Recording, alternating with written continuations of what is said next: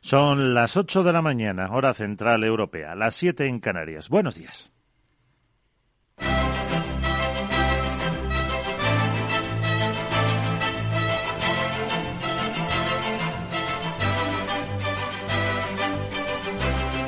A veces nos creemos que las personas son décimos de lotería que están ahí para hacer realidad nuestras ilusiones absurdas. Carlos Ruiz Zafón.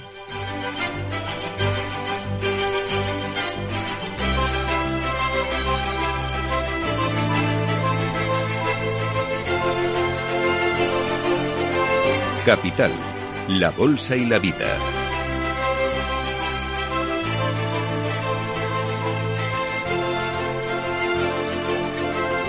Miguel San Martín. 22 de diciembre de 2022, el día de la Lotería de Navidad, eh, ya eh, están abriendo a esta hora las puertas del Teatro Real de Madrid para todos aquellos que quieren eh, asistir en directo a un sorteo del que aquí en Capital Radio les daremos los premios más importantes y todas las claves de un sorteo que puede derivar mañana en que sea el Día de la Salud. En cualquier caso también es eh, más que importante. En una jornada en la que estaremos eh, pendientes de las consecuencias que pueda traer ese viaje de Zelensky a los Estados Unidos y que lo analizaremos en la entrevista capital con José Antonio Gurpegui, es el director del Instituto Franklin de la Universidad de Alcalá de Henares. Con el profesor Navarro eh, buscaremos todas las consecuencias, las claves, las implicaciones, la respuesta de Putin que pueda dar a esta visita. Y después lo analizaremos en tertulia con Miguel Córdoba, con Jesús eh, Varela y con eh, Rafael Ramiro, que nos eh, contarán un poco cómo tienen esa visión del impuesto que se ha pues aprobado ayer en el Congreso a las tecnológicas, a la banca y a las tecnologías, no, las energéticas, a la banca y también a las grandes eh, fortunas, cuando ha comenzado a moverse el eh, futuro del IBEX 35. Eh, a estas horas lo tenemos con un avance muy pequeñito del 0,12%, 8.285 puntos. El del Eurostox 50 que subía un 0,4 ahora se queda en la mitad en un 0,2% y el del S&P 500 avanza un 0,15 después del cierre positivo en Asia, con el índice Nikkei subiendo en torno al medio punto, un 1,5 el Kospi surcoreano y casi casi un 2,5 el Hansen de Hong Kong. Y también eh, con eh, las pantallas de XTB donde nos fijamos en el euro dólar eh, que sube la moneda única europea respecto a la norteamericana a 1,0643 claves de una mañana que en sus referencias más importantes analizamos con Pedro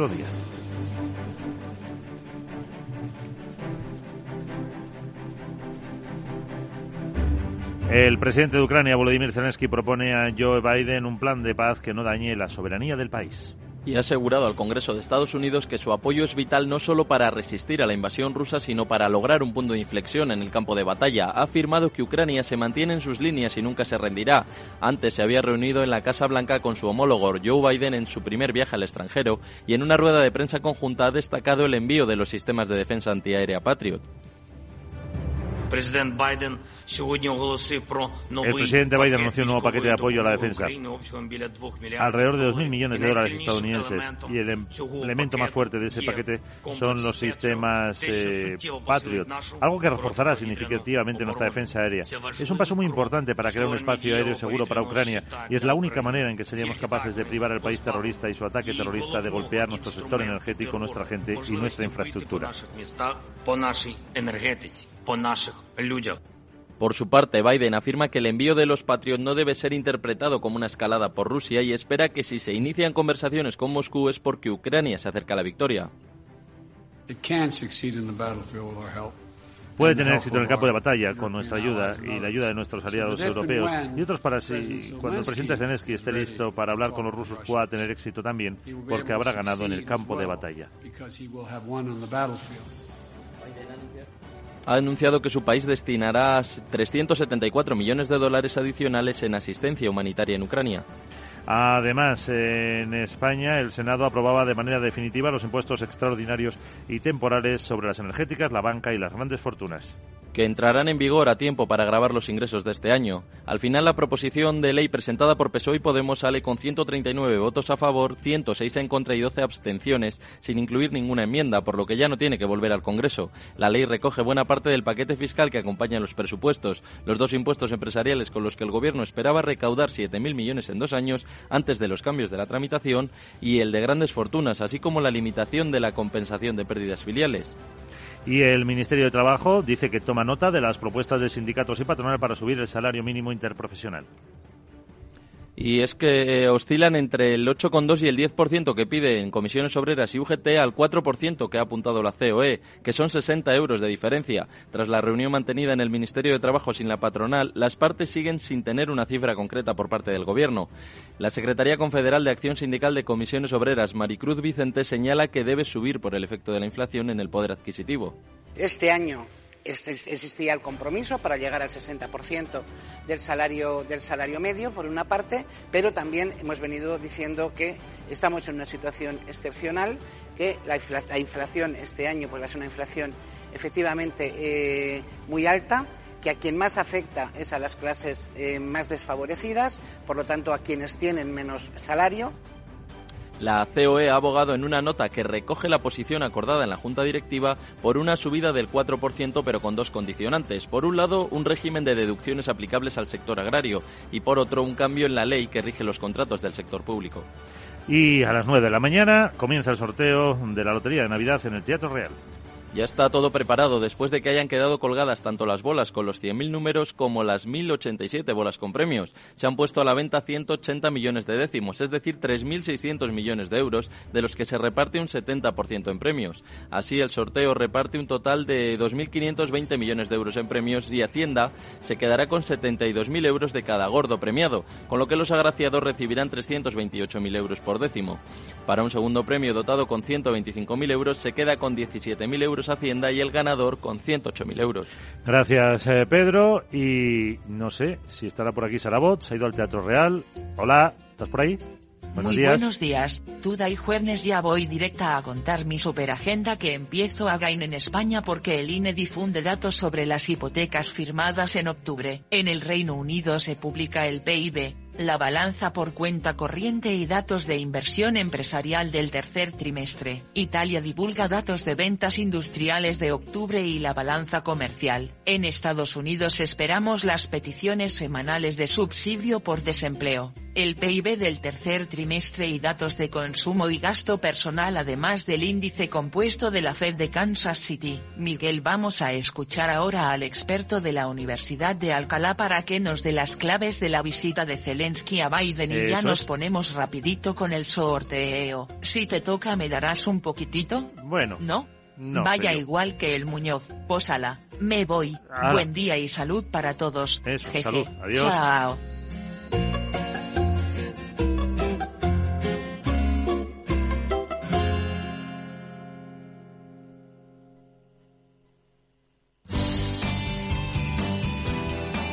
A las 8 y 8 conocemos cómo se circula por las carreteras de todo el país. Nos vamos hasta la DGT Lucía Andújar. Muy buenos días.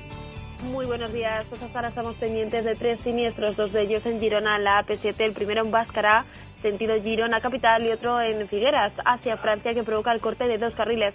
Al margen de un alcance más en Málaga, en la 7 en Churriana, sentido Málaga norte. Y retenciones en Madrid de entrada por la 2 en Torrejón, a 4 Pinto, así como el Corcón y la M607 a la altura de Colmenar Viejo. Complicaciones también se circulan por Barcelona de entrada en la C58 en San Quirce y Moncada y en la C17 en Pares del Vallés hacia el enlace con la AP7. Tráfico lento también en Valencia, en la AP7 en Paterna, sentido Castellón, en Asturias, en la 66 en Cogolla hacia Gijón y muy complicado el tráfico en Zaragoza, en la 68 en Mayén, en ambas direcciones.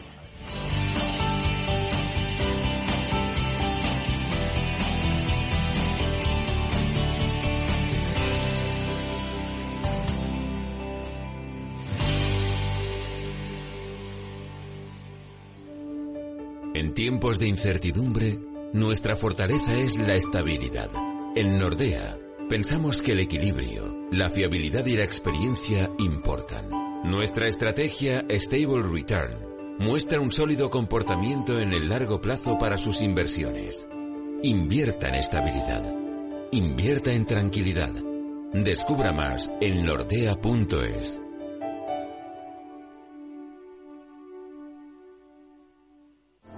¿Sabes qué decimos en Andalucía?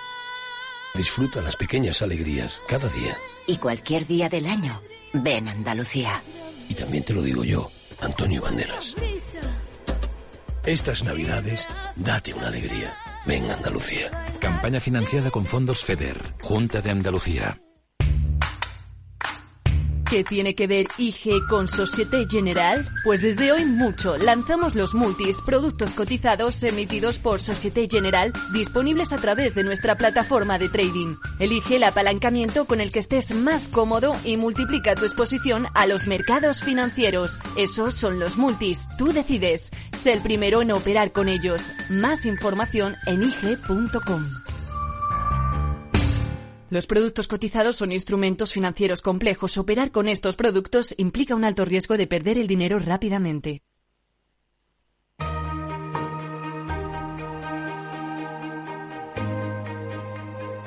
La entrevista capital.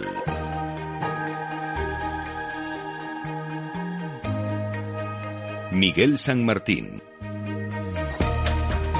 Analizamos la visita, las implicaciones y las consecuencias que pueda tener esa visita del presidente de Ucrania, Volodymyr Zelensky, a Estados Unidos con la reunión con el presidente Joe Biden y también con esa sesión de las cámaras de Congreso y Cámara de Representantes y Senado, mejor dicho, eh, con eh, un llamamiento a seguir ayudando a este país. Eh, lo vemos con José Antonio Gurpegui, él es el director del Instituto Franklin de la Universidad de Alcalá de Henares.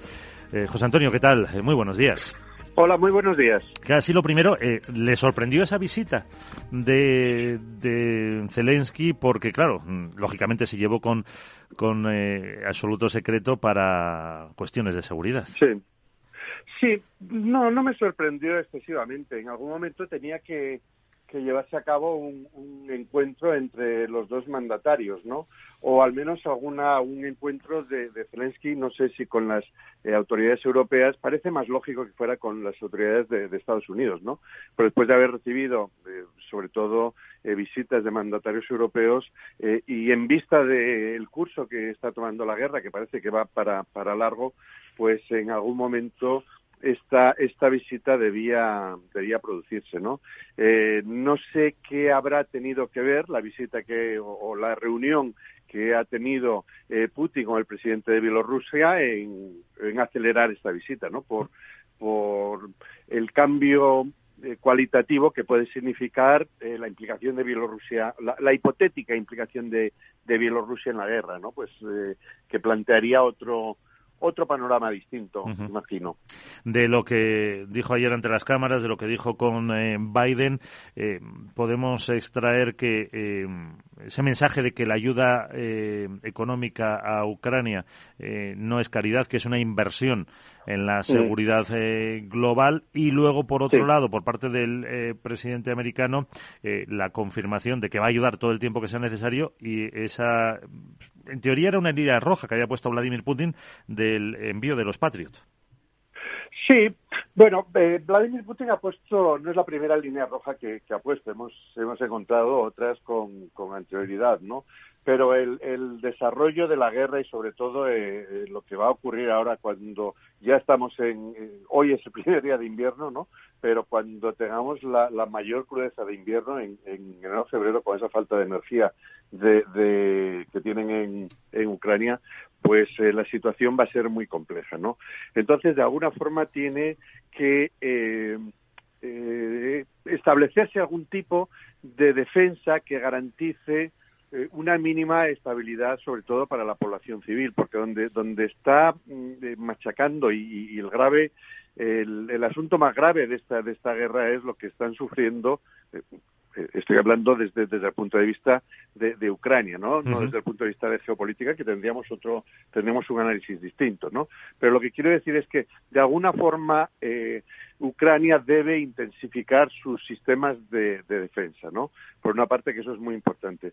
Y mm, imagino, eh, no sé si esto sería para una, una, pregunta futura que me, que me plantearas, eh, también el, hubo un un cambio de actuación muy importante de Ucrania cuando hace unas semanas, un par de semanas más o menos, pues se atacó objetivos eh, eh, rusos en Rusia, ¿no?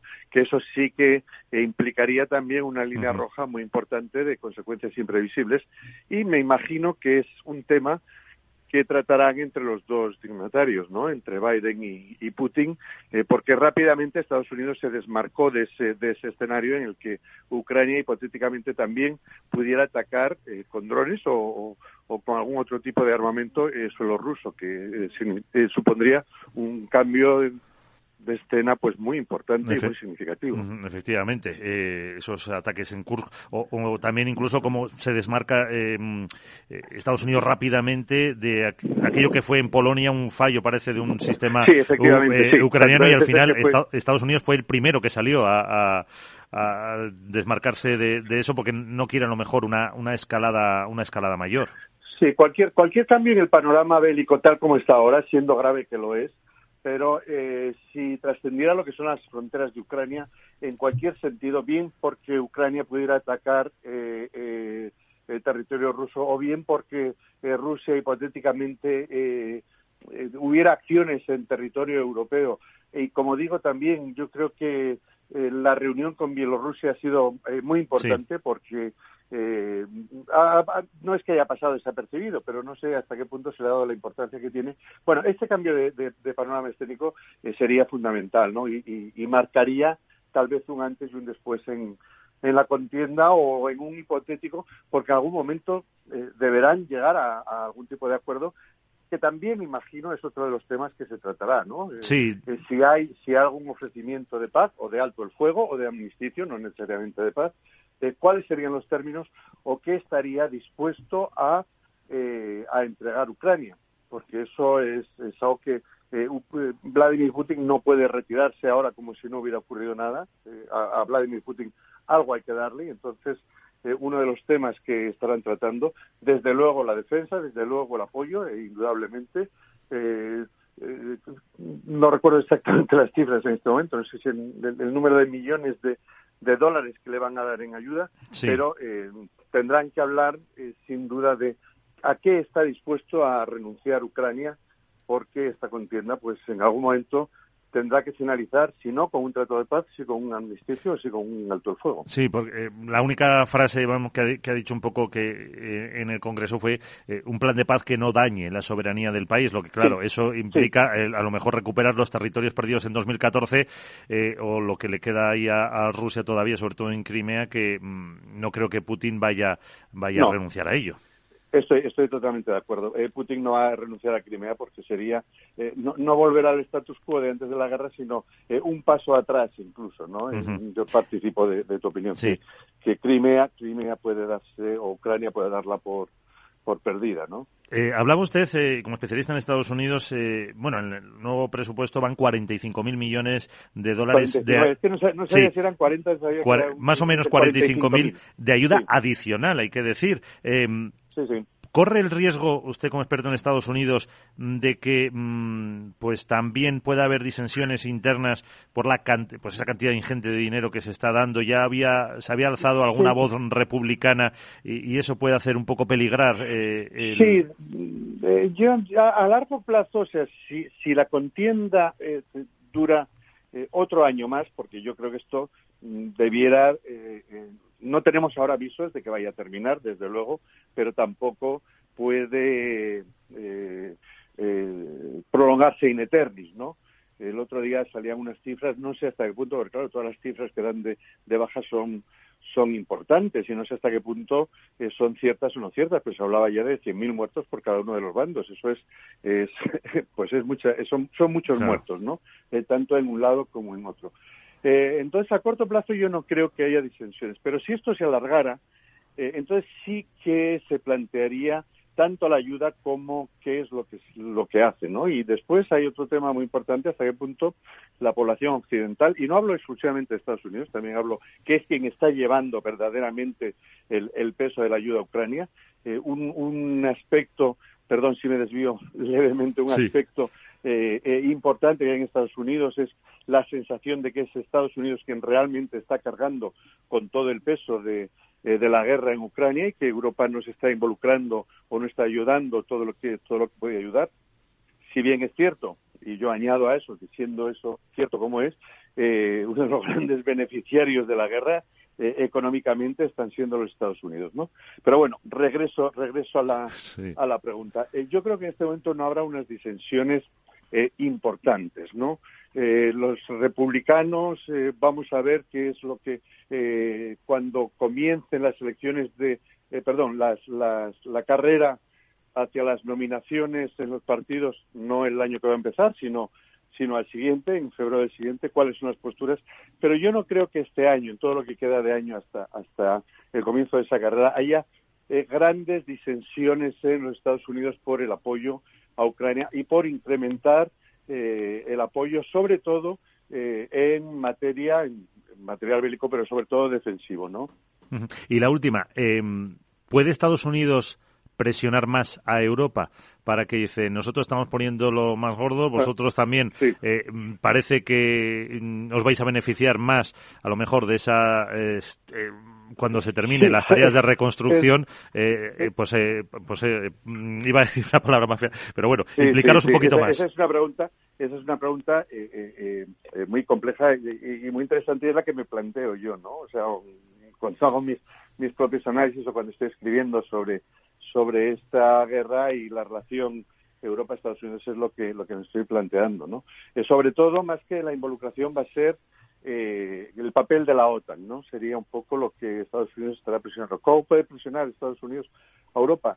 Eh, todo va a depender del discurrir de la guerra, pero claro, eh, el problema es que los recursos de las naciones europeas, con la inflación que hay, con la crisis económica que hay, también es limitado. Entonces, el, el, panorama que se presenta es muy complejo, es, es muy complejo. Europa es la principal, está siendo, más allá, por supuesto, de Ucrania, eh, fundamentalmente y en parte también Rusia, pero parece que puede aguantarlo, puede aguantar el tirón mucho mejor Rusia, sobre todo porque eh, la opinión pública rusa, más allá de las noticias esporádicas que nos llegan de detenciones de alguien o de o de manifestaciones, la opinión eh, pública rusa está a favor de, la guerra, indudablemente por toda la manipulación de medios de comunicación, etcétera, que hay. Pero en Europa, o para nosotros, la situación es mucho más compleja con esta inflación, eh, que parece que está ahí a las puertas, eh, con eh, el tema de los precios, el tema del gas, el tema de la energía.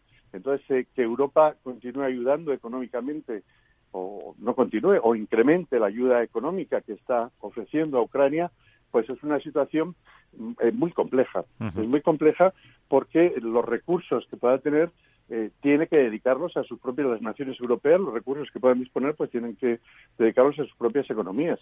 Entonces, más que eh, naciones de forma individual, que es un poco lo que parece que se está haciendo ahora, es decir, España envía tanto, Alemania envía tanto, eh, yo entiendo que tendrán que diseñar algún tipo de actuación en que sea la OTAN en sí quien tome la iniciativa más que y, y la OTAN quien eh, articule cuál es la aportación de cada una de las naciones, ¿no? Para para esta guerra.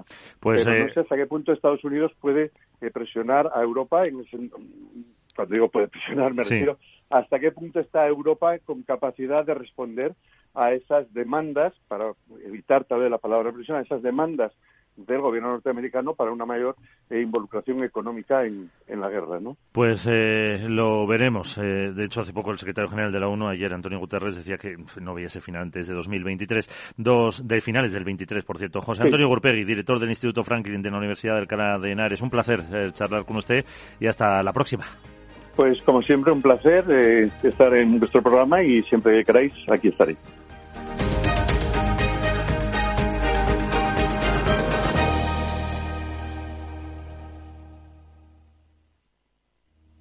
Prudencia, constancia, equilibrio y flexibilidad. Valores imprescindibles para una buena inversión. Gama de fondos Dunas Valor. La gestión independiente que sabe cómo proteger al máximo su inversión en el mar financiero. Información publicitaria de productos financieros. Consultar la información legal en nuestra web dunascapital.com. Si te da por cambiar de banco, Santander te lo pone fácil. Hacerte cliente es tan sencillo y rápido que lo puedes hacer estés donde estés, que para algo es una cuenta online. Y además, te llevas 150 euros si traes tu nómina antes del 2 de diciembre. Consulta condiciones en bancosantander.es. Santander, por ti, los primeros. Pa, pa, para, pa. ¿Es de los que busca oportunidades en todas partes? Únase a más de 300.000 inversores de todo el mundo comprometidos con su trading. Con CMC Markets obtendrá una experiencia de trading mejorada con una plataforma de nivel institucional varias veces premiada con más de 12.000 activos a su alcance. Opere con el mejor. Pruébelo sin compromiso con una cuenta demo. Entre en cmcmarkets.es o llame al 911 140 700. CMC Markets, su broker online de confianza. Los CFD son instrumentos complejos y están asociados a un riesgo elevado de perder dinero rápidamente debido al apalancamiento. El 78% de las cuentas de inversores minoristas pierden dinero en la comercialización con CFDs con este proveedor. Debe considerar si comprende el funcionamiento de los CFDs y si puede permitirse asumir un riesgo elevado de perder su dinero.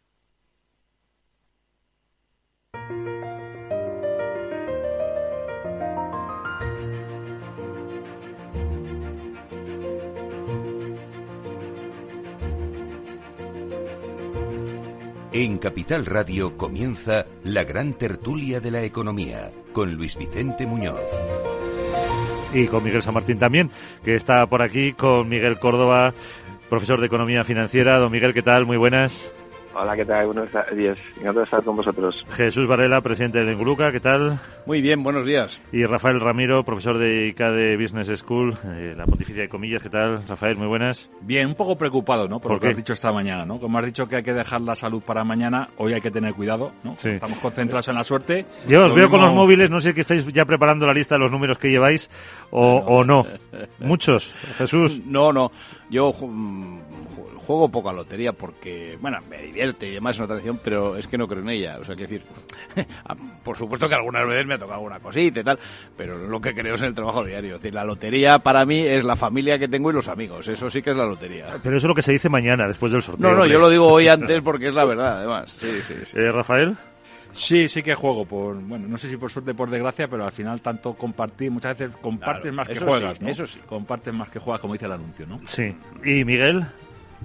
Bueno, yo realmente, eh, yo jugar, jugar no juego eh, a ningún, eh, a ningún, ningún juego de general, azar, ¿no? claro. No, no, no, porque las probabilidades son las que son y yo comprendo. Sí, pero sí, esto es más un fenómeno social y sí es cierto que cuando alguien te ofrece eh, un décimo, una participación, pues casi casi es un insulto el que no, el que le digas que no. Claro. Entonces, cuando te ofrecen, pues dice, venga, vale, que sí, que tal, pero sí consciente que con las probabilidades que hay, que solamente hay un 5% de probabilidad de que te toque algo, ¿eh? Sí, sí, sí. Sí, eh, Laura decía antes, el gordo era el, es que no me acuerdo cuántos ceros tenía, era el 0,000 no sé cuánto, uno. 1%. Sí. Y que te toque alguno a premio, el que sea, un 5%. Luego hay un 10% de, de reintegros y el 85% no cobra nada. Entonces, claro, un juego como este, pues es más un juego emocional, no es un juego racional. Sí, mira, eh, está sacando Jesús sus décimos de la cartera. Por- Porque me, estoy, porque me estoy acordando que efectivamente me pasa eso, que me regalan y entonces, o, o que estamos La lotería si te regalan no toca. Eso bueno, dicen. Mm, eso eh, habría mucho que discutir, pero en todo caso, ¿sabes? Te, te regalan, por ejemplo, te, te obliga Claro, un poco a a, cambiar. a- a intercambiar, ¿no? Sí. Entonces, eso sí. Aquí lo que, lo que regala, y al que le toca seguro ya sabemos a quién es, que es a Sí, todos. al Estado, al Estado. Pe- Pero no solo con los números que habéis dicho, Pues todo, porque yo tengo una persona muy allegada que hacía la contabilidad nacional y estaba la lotería, ¿no? La lotería nacional. Y es la de gente que no cobra los premios. Sí, también Sí, es verdad. ese adicional Esas que participaciones que comentaba Miguel, Sí, sí, eh, pero un muchas veces dice, pues por significativo. 5 o 10 euros no me voy a ir a buscarlo. Claro, ¿qué tal? claro, claro. Y al final todo eso, o se lo queda el que tiene el décimo, o se lo queda el Estado. Sí, sí, sí. No, no, si suma, lo va a cobrarlo, se lo queda el Estado, ya te digo yo, loterías. por eso, por Bueno, eso. bueno. Y eh, bueno, de hecho, eh, son eh, 2.520 millones de euros en, en premio. se han, eh, si se ha vendido todo, son 3.600 millones de euros, el 70% en premios, o sea que el 30% es para el Somos Todos. Evidentemente, esa es la... Vamos a ver.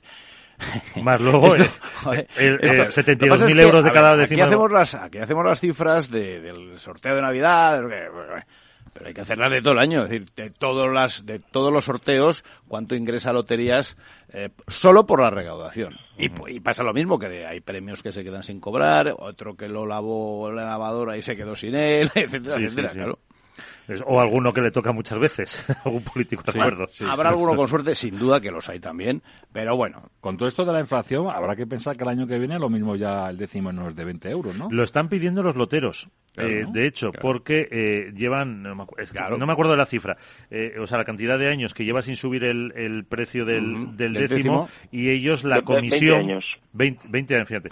Y la comisión de, por cada décimo para el lotero no es grande, tampoco les ha subido. De hecho, hubo una amenaza de huelga, creo, el año pasado, o, así. Y entonces, claro, los costes, pues como todos, los costes de la administración de lotería, personal, luz, tal, tal, están subiendo y sus ingresos o venden mucho más o lo ganan por volumen o, intentan que le suban un poco el, la comisión o el precio del, del décimo. Si, son, si, si, suben eh, la comisión y no el precio del décimo, al final Hacienda deja de ganar y tampoco va a querer. Claro.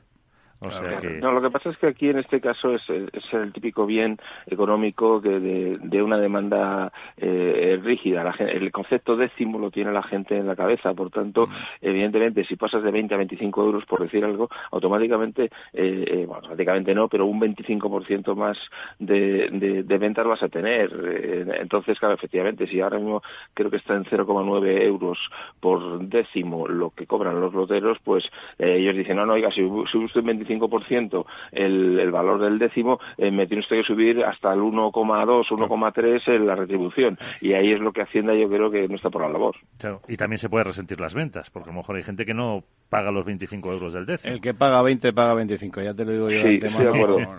Sí, es un poco como lo que dice Miguel, ¿no? Si tú al final cambias un décimo, no cambias tanto una cantidad, ¿no? Entonces, al final, yo creo que sí, que la, la recaudación en general y el volumen se, se incrementaría de una manera significativa. Bueno, pues veremos a partir de las eh, nueve de la mañana el, sorteo. Eh, y también hay dos temas económicos que, que colean. Eh, se aprobaba los impuestos extraordinarios y dicen que temporales a las energéticas, la banca y las eh, grandes eh, fortunas. El de las energéticas sí parece más temporal, 2023 y 2024. Eh, a las, se graban las ventas un tipo del 1,2%, los ingresos regulados, y, o sea, excepto los regulados y los procedentes de fuera de España.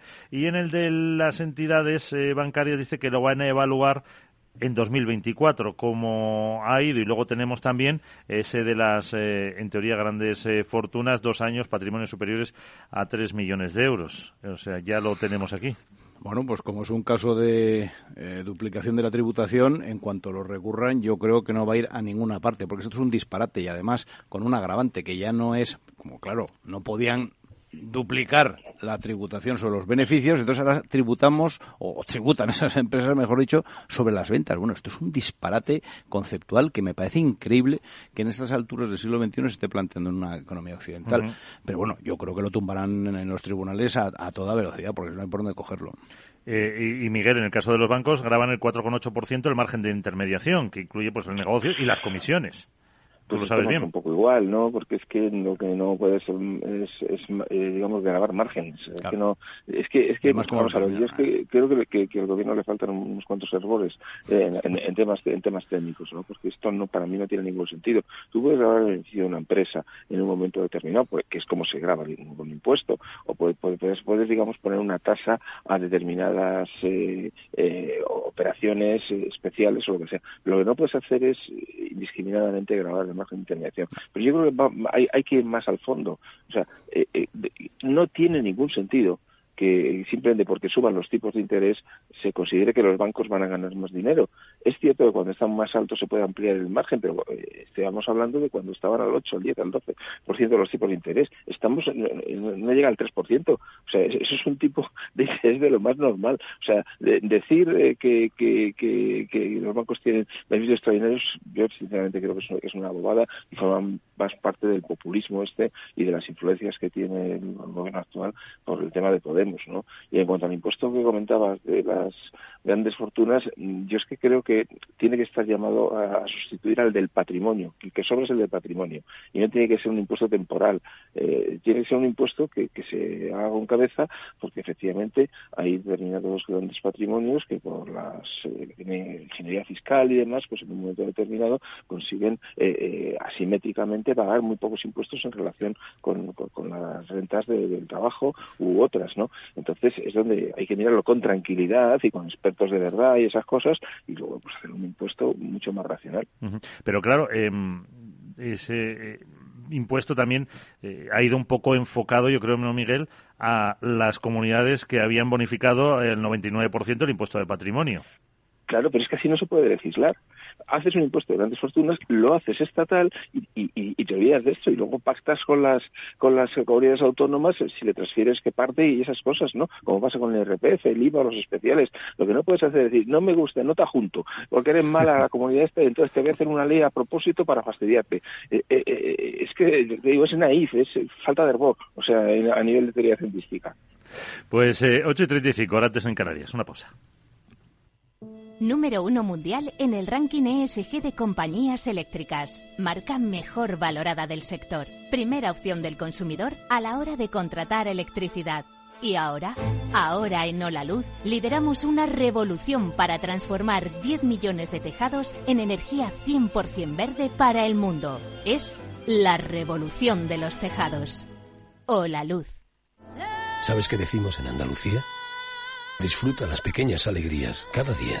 Y cualquier día del año, ven Andalucía. Y también te lo digo yo, Antonio Banderas. Estas navidades, date una alegría.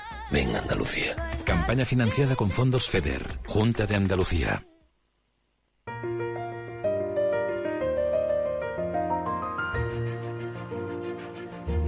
La gran tertulia de la economía, solo en Capital Radio. Miguel San Martín. Los futuros eh, auguran una apertura al alza de las bolsas. El del Eurostock 50 sube un 0,3, un 0,24 el del IBEX 35 eh, y más consejos, Maite. Sí, porque si te sientes atraído por invertir pero no sabes por dónde empezar, XTB, el broker líder en el mercado europeo con más de 500.000 clientes, pone a tu disposición la mejor oferta del mercado. Ninguna comisión en la compra y venta de acciones y ETFs de todo el mundo hasta 100.000 euros al mes. El proceso es muy sencillo. Entras en xtb.com y en 5 minutos abres una cuenta completamente online. Además, dispondrás de la mejor formación del sector a tu disposición, análisis diarios de mercado y atención al cliente las 24 horas al día. Un broker, muchas posibilidades. xtb.com. A partir de 100.000 euros al mes, la comisión es del 0,2%, mínimo 10 euros. Invertir implica riesgos. Seguimos en la gran tertulia de la economía. Rafael Ramiro, Jesús Varela, Miguel Córdoba. No sé si tenéis alguno más eh, apunte, Rafa, de este de estos impuestos. No, bueno, es lo que creo que sabemos todos, ¿no? Que estamos ya en año electoral y los anuncios estos es parte del discurso, ¿no? Luego de los 7.000 se quedarán, como comentábamos fuera de micrófono, 700 y luego habrá que devolver 3.000 por lo que sea, ¿no? Pero eso lo hará el que venga después. Sí, porque también había un lío eh, con los que si los bancos extranjeros sí, eh, creo que al principio no los metieron, no sé si lo sabe Miguel, luego lo sacaron, luego los han vuelto a meter. Eh, yo creo, y, vamos, yo por lo menos la última noticia que tenía era que, que, los, bancos extranjeros, mm, evidentemente no, pero hay una distinción entre que tengan sucursales o establecimientos eh, delegados o lo que sea, permanentes tal. Quiero decir, bueno, eh, al final es que no vamos a quedar en cuatro gatos porque el, eh, la, lo de la banca extranjera fue en los años 90 por ahí. Los bancos extranjeros realmente tienen aquí unas pequeñas unidades para banca de inversión y, y, temas corporativos y poco más y los ingresos que tienen pues no son muchos. Aparte, si haces una comisión por una OPA, una fusión, lo que sea, pues con decir que firmes el contrato eh, en Londres, pues, pues, pues, escapa ya a, que se haya hecho aquí. Eh, los bancos extranjeros no tienen red comercial en España. Yo creo que eso es, a va a ser muy poca cosa, ¿eh? nada. Sí, de hecho en general lo tienen que pagar los bancos eh, con intereses y comisiones brutas cobradas a los clientes que superaron los 800 millones en 2019. O sea que también habrá algún banco pequeñito que se quede fuera. Bueno, el otro tema que quería comentar, eh, la reunión del salario mínimo interprofesional. Parece que sí o sí se va a subir, como decía la COE, al final es competencia del, eh, del Ministerio de Trabajo, entre el 8,2%, que bueno, 4,6, 8,2 era la horquilla del informe de expertos, que antes Jesús eh, pedía también un informe de expertos para los impuestos. Eh, comisiones pide que sea el 10, es decir, 1.100 euros. Y la COE, que hasta sorprendió un poco su propuesta por escrito, una subida del 4% a 1.040 euros. Brutos en 14 pagas, también hay que decirlo. Eh, decía la vicepresidenta Yolanda Díaz que era muy bueno para, para fomentar el empleo para fomentar el empleo lo dudo mucho, pero lo que era muy bueno es para su campaña electoral. Eh, esto es esto es más de lo mismo y bueno, la verdad es que además en este caso hasta la propia COE ni se había enterado, con lo cual lo tenían organizado por fuera de antemano que es una práctica, bueno, luego eso sí, salimos diciendo una mm, memez, con perdón, pero es que claro, cuando una memez la dice una ministra y una vicepresidenta es una memez muy gorda. Es decir, su obligación constitucional, léase la Constitución porque evidentemente no se la ha leído. No es que no se la sepa, es que no se la ha leído. Lo que dice es que los agentes sociales contribuirán, pero no tienen eh, realmente la obligación de atender. Ir físicamente a una reunión. No, no, no solo ir físicamente a la reunión, sino además a hacer lo que diga ella. Es el colmo, vamos. Pero bueno, como estamos en esta también de, ¿sabes?, de que hay que cumplir la Constitución, que los primeros que no la cumplen son ellos, pues bueno, así nos luce el pelo. Miguel. Sí, vamos a ver, este es un tema muy manido. Eh, por un lado hay que reconocer que en España los salarios son muy bajos y al ser muy bajos ahí se genera un problema. para que nos hagamos una idea, eh, en Francia está en 2.000 euros el salario mínimo, aquí está en 1.000 y, bueno, va a ser 1.000 y, pico, el pico ya veremos ya veremos cuál es. Pero es claro, es que el salario medio está en España en 1.850 euros. Mm. O sea, el salario medio en España está 150 euros por debajo del mínimo en Francia. Y Francia tampoco es que lo que paguen más, lo que pagan más son daneses, holandeses, eh, alemanes, etcétera, que cobran más del doble, ¿no? Eh, los, los, trabajadores allí. Entonces, claro, es una situación eh, extraña en ese aspecto. Y dice, ay, pues hay que subir, sí, claro, pero usted sube siempre el salario mínimo. Entonces, en la última estadística de declarantes eh, el, de Hacienda, de la de 2020, resulta que el 38,8% de los contribuyentes declara 12.000 euros o menos. Claro, el problema está en que usted sube el salario mínimo eh, y automáticamente, como es tan fuerte la cantidad de personas que cobran el salario mínimo y cada vez son más, pues entonces eso tira para arriba también del salario medio. Entonces, claro, es una situación que se retroalimenta y eso no es, no es lógico.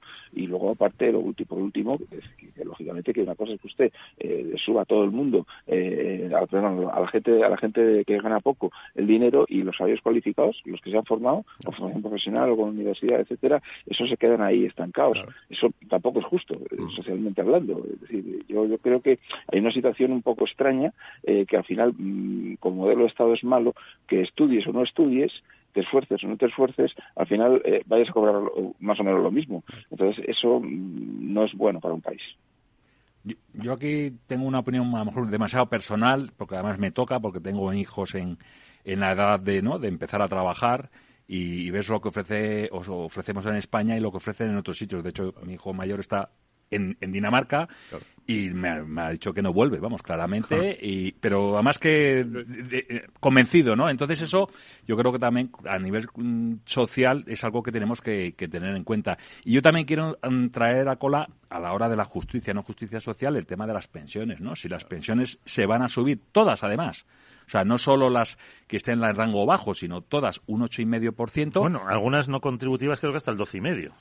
Bueno, pero o sea, fíjate, o sea, al mínimo el ocho y medio. Claro, por eso, o sea, que entonces, o sea, yo sí que creo que como, como país tenemos una situación donde realmente los sueldos no dan para, de alguna manera, los sueldos si todo el mundo mm, declara lo que tiene que dar y hace, que ese es a lo mejor otro de los problemas, pero, pero sí que conceptualmente yo no estoy en contra. Hace un año estábamos hablando aquí lo mismo con el tema de la subida del salario mínimo profesional, que nos parecía una locura. Después de lo que ha pasado con la inflación este año, hombre, ya no parece tanta locura, ¿no? Ya, si ves otros países, están subiendo el 4, el 6, el, el, 8%. Entonces, claro, pero también es cuestión si saber si las empresas eh, al final están asumiendo eh, eso, están repercutiendo los costes o los están asumiendo. porque entonces, claro. Esa, es la primera. Si pueden, si pueden repercutirlo. Los bancos, cuando les suben los impuestos sobre los márgenes de intermediación o lo que sea, lo van a repercutir sobre nuestras hipotecas. Segundo, si alimentamos esa eh, espiral salarios-inflación, al final... Eh, de segunda ronda, que se dice. No, como llegamos al caso de Argentina, que ya van por un 100% de inflación. Entonces, cuidadín con la demagogia de barata, porque claro, lo único que está ocurriendo es que nominalmente el, ingreso o los ingresos del Estado, gracias a la inflación, pues ha subido un 8 y pico, casi un 9% en el último ejercicio. Eso uno. Dos, lo que no se habla nunca son de dos factores son muy importantes. Uno, la productividad y dos, la el coste real de eh, ese, ese salario mínimo interprofesional, porque claro, al empresario no le cuesta eso. El empresario tiene que pagar la parte de seguridad social y además tiene que hacer la retención de IRPF correspondiente actúa como recaudador. Entonces, claro, eh, mm, todo esto hay que manejarlo con cuidado. Yo estoy de acuerdo en que los salarios son bajos y la prueba de que lo son es que me da igual que sea un sector financiero, que sea un sector sanidad. Los jóvenes, una parte no despreciable de nuestros jóvenes, se han ido al Reino Unido, a Dinamarca, a Alemania, a Holanda. ¿A dónde han podido? A donde han podido, efectivamente. ¿Por qué? Pues porque aquí los sueldos históricamente, efectivamente, son bajos en relación al mismo trabajo, digamos. Esa es la base. Eso, eso sí estoy de acuerdo. Ahora, eh, hay que ponerlo, digamos, en, comparación con la, con la productividad y sobre todo, insisto, que al final siempre le cae la misma siempre le cae al mismo, ¿eh? que, somos los empresarios. es que parece que vamos a crear, dicen los políticos. usted, no crea nada. Bueno, sí han creado, porque de hecho la mayor parte de los puestos que se han creado son en el sector público, lo cual es verdaderamente otra aberración. Pero bueno, eh, al final el, el, el, elemento creador de empleo en cualquier economía de mercado son las empresas. Y es que parece que se les olvida. O sea, como tienen la visión esa del puro de Chumi Chúmez con la bichistera, pues claro, así nos luce el pelo también. Sí, yo ahí simplemente quería deciros que efectivamente estoy de acuerdo en que la estructura que tenemos eh, de valor en España no es adecuada en el sentido de que el 75% de las contribuciones a la seguridad social las paga el empresario, cuando la media de la OCDE es el 53%, con lo cual efectivamente eso no, es lógico y es una anomalía, es algo anacrónico que había que, resolver. Y franquista, eh, perdona, y franquista franquista. sí, franquista, ¿verdad? Sí, claro. claro, sí. Entonces, es, este es un tema que, que, que, evidentemente tiene que, ser resuelto en algún momento, pero desde luego el gobierno que tenemos, eh, vamos, ni, ni, de lejos, está, está por la labor. Entonces, eh, a partir de ahí, pues, pues es que tenemos, eh, tenemos una estructura que no es buena. No obstante, el tema de la productividad, que es cierto que es más baja en ratio que en otros países, también influye mucho en nuestro modelo productivo. Es decir, vamos a ver, el problema, le voy a poner un ejemplo. el, ya sabes que el 80% de las empresas españolas tienen dos empleos o, o, uno o nada. O sea que con lo cual ahí, pues evidentemente ahí es un tipo de, trabajo que es que eh, no, no va a influir en el empleo, en mi opinión, eh, esta subida del salario mínimo. Porque tú imagínate un bar que tienes dos, dos camareros. Eh, porque te, o sea, tú necesitas a los dos, uno para una jornada y otro para la otra. Y esos camareros tampoco tienen la culpa de que entre gente en, el desayuno, pero a lo mejor luego estén dos o tres horas que, que no entre nadie en el bar. Entonces, es que es un poco productivo, es que no entre nadie en el bar. Entonces, claro, hay unas situaciones muy específicas que había que hacer la productividad por sectores, porque, por ejemplo, la productividad del sector energético, que está muy robotizado, es cinco veces superior a la de otros eh, sectores es, un tema complicado, ¿eh? No, no, no, no, es fácil. Que no es fácil. Se empiezan a mirar todos, claro. No, no, no, nos falta la dimensión de la educación, porque al final tenemos muy por debajo de la media europea los, digamos, los graduados en, formación profesional, que realmente son lo que hace falta, porque estamos produciendo mucho universitario directamente parado antes de que se gradúe. Entonces, es un tema de sociedad, yo creo. Yo no es un tema de gobierno de turno, es de sociedad. Es, estructural porque es la estructura de la población española. Es decir, lo que se dice que tenemos una pirámide de la población eh, completamente invertida, es decir, que las generaciones, bueno, pues sobre todo los últimos 30 años, han ido reduciéndose, reduciéndose, con lo cual el esfuerzo que hay que hacer por esas generaciones para generar lo suficiente para pagar las pensiones, ojo, de los que han estado contribuyendo durante toda su vida laboral. O sea, es que en el fondo eh, el problema, es, lo he dicho muchas veces, es un problema de cálculo actuarial y entonces hay que revisar el modelo de financiación porque evidentemente de esta manera al final los que están llegando no van a poder hacer frente a lo que hay que pagar de los que nos estamos a punto de salir, ojalá. Claro, pero es que eso es un cambio ya de todo el sistema. Claro, pero es que, pero, pero es que es insostenible, hay que cambiarlo, porque si no esto en algún momento mm, bueno, se romperá. Hay que cambiarlo siempre. Si te vas a los números, aquí hay otro tema que si la población decrece, que es lo que está previsto en España, pues es un tema de numérico. Esa, ese efecto piramidal... No, no, no, decrece, es decir, no, no, porque la, porque la población sigue creciendo. O sea, la, estamos ya no, las, las previsiones de la población en España es que va a decrecer. No, lo que se hace es que se envejece, ¿no? Es decir, porque se... No, pero vamos, el crecimiento... Crece el número. Que nos quedamos en los 46 millones, vamos, que no va a subir que no va a subir, incluso puede bajar dependiendo de la inmigración. Hay países, eh, no solo España, que va a bajar la población. En China va a bajar la población. Buena falta hace. o sea, que en ese sentido... Eh, como diría Mafalda, como diría Mafalda, buena falta hace. Yo lo que quiero decir es que al final no es un solo un tema de gobierno de turno. O sea, yo creo que al final es un tema de, la sociedad española. Es tenemos que darle muchas vueltas a cómo hacemos las cosas. Bueno, pues eh, Rafael Ramiro, Miguel Córdoba, eh, Jesús Varela, muchísimas gracias y con los pocos o muchos décimos, eh, suerte también para el sorteo de hoy y si no, mucha salud. Sí. y, feliz Nochebuena y feliz Navidad. Eso, feliz Navidad. Muchísimas gracias. Adiós. La gran tertulia de la economía Solo en Capital Radio.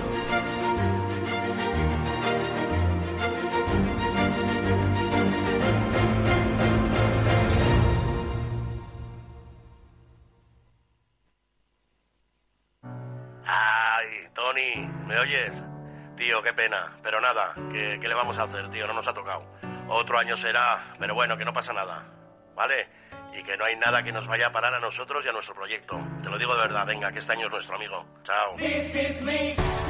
En Telefónica acercamos toda nuestra tecnología para seguir acelerando startups y así todos tengamos más oportunidades.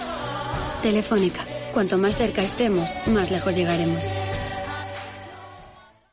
Hoy en día encontrar la herramienta que pueda resistir el paso del tiempo es fundamental en la renta fija. Es por eso que MFS Investment Management adopta un enfoque Active 360. Visite mfs.com barra Active 360. Invierte en acciones OTF sin comisiones. Tesla, Netflix, Amazon, Banco Santander, Telefónica, miles de acciones de los mayores mercados bursátiles del mundo y sin comisiones. Abre tu cuenta 100% online en solo 5 minutos. Un broker, muchas posibilidades. xtb.com. A partir de 100.000 euros al mes, comisión del 0,2%, mínimo 10 euros. Invertir implica riesgos.